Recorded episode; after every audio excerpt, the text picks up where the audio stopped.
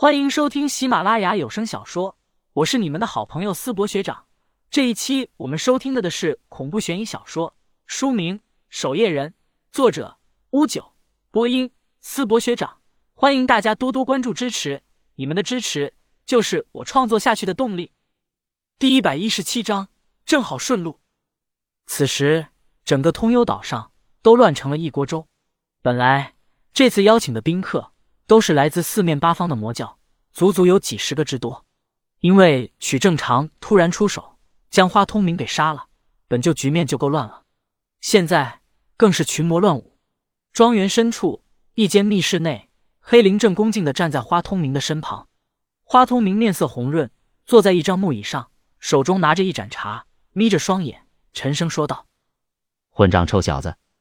当时台上死的人，当然不是花通明。”若真是花通明，又怎会被屈正常一击杀死？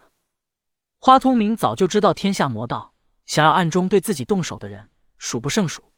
花通明时日无多，寿元即将耗尽，准备趁着这个机会将那些对通幽教怀有敌意之人一网打尽。而那个和自己长得一模一样的替身，正是为了引出通幽教内心怀不轨之人，譬如黄腾宇之流。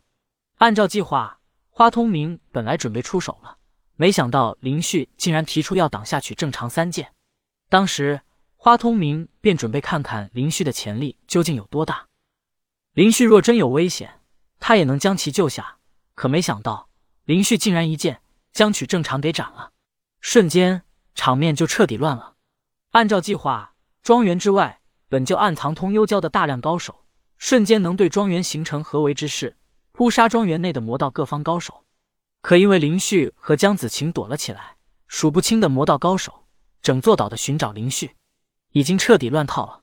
黑灵站在一旁，低声说道：“教主不用着急，江丫头和林旭目前应该是找地方躲了起来。江丫头从小在岛上长大，藏身起来，他们短时间内也不一定能够找到。”我是在头疼，该如何收场？花通明沉声说道：“如今乱糟糟的。”若是不能就将这些人给聚齐杀死，等我一死，通幽教恐怕真就不妙了。那个臭小子和江丫头到底藏在什么地方去了？花通明深深的皱眉。树洞里面并不安全，那些魔道高手为了将林旭和江子晴给找到，飞天遁地，各种本领都用上了。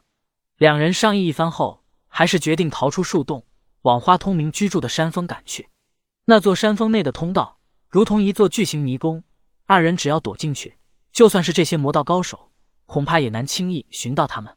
两人步伐迅速的在丛林中赶路，突然前方几道身影落下，林旭和江子晴赶紧停下脚步，往前方看去。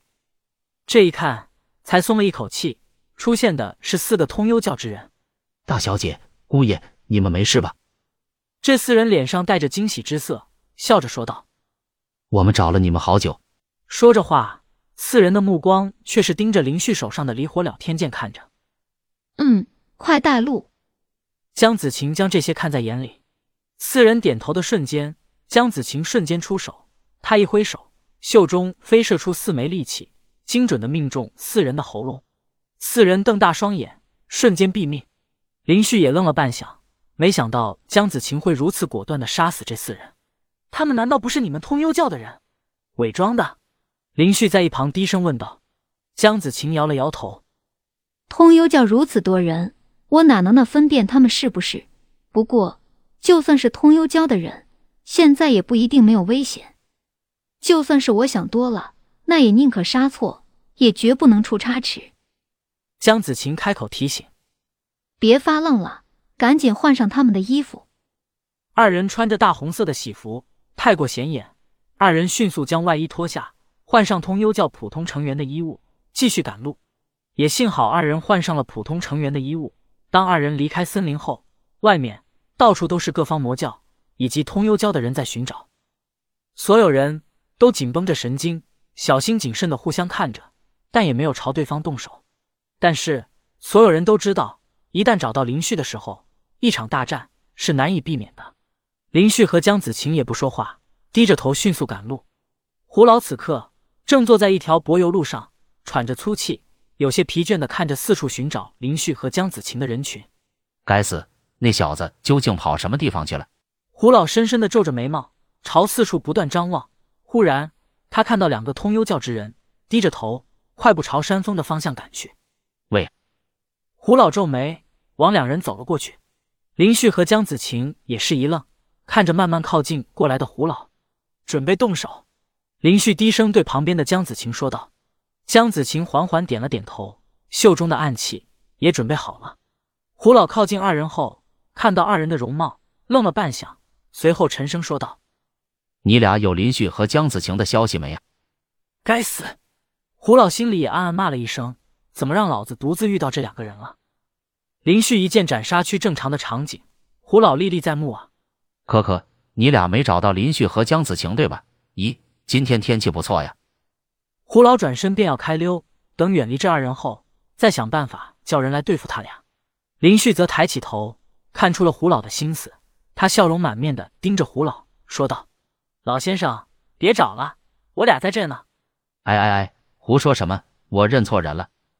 林旭给江子晴一个眼神，瞬间，二人默契的形成包围之势。没认错，林旭笑呵呵的说道。胡老目光赶紧看向别处。你俩赶紧走，老夫不以大欺小，今日放过你俩一马。老先生别这样客气，遇到就是缘分，还请老先生帮我们带路，送我们去一趟山峰。林旭沉声说道。胡老微微咬牙：“你小子这是得寸进尺！我告诉你，老夫纵横天下多年，也不是好欺负的。我劝你们好自为之。我走我的阳光道，你过你的独木桥啊！”少废话，带路。林旭沉声说道：“或者说。”你认为自己比屈正常更强，能吃下我一剑？胡老说道。你俩少在这威胁我，老夫岂能是贪生怕死之辈？大不了我就和你拼了。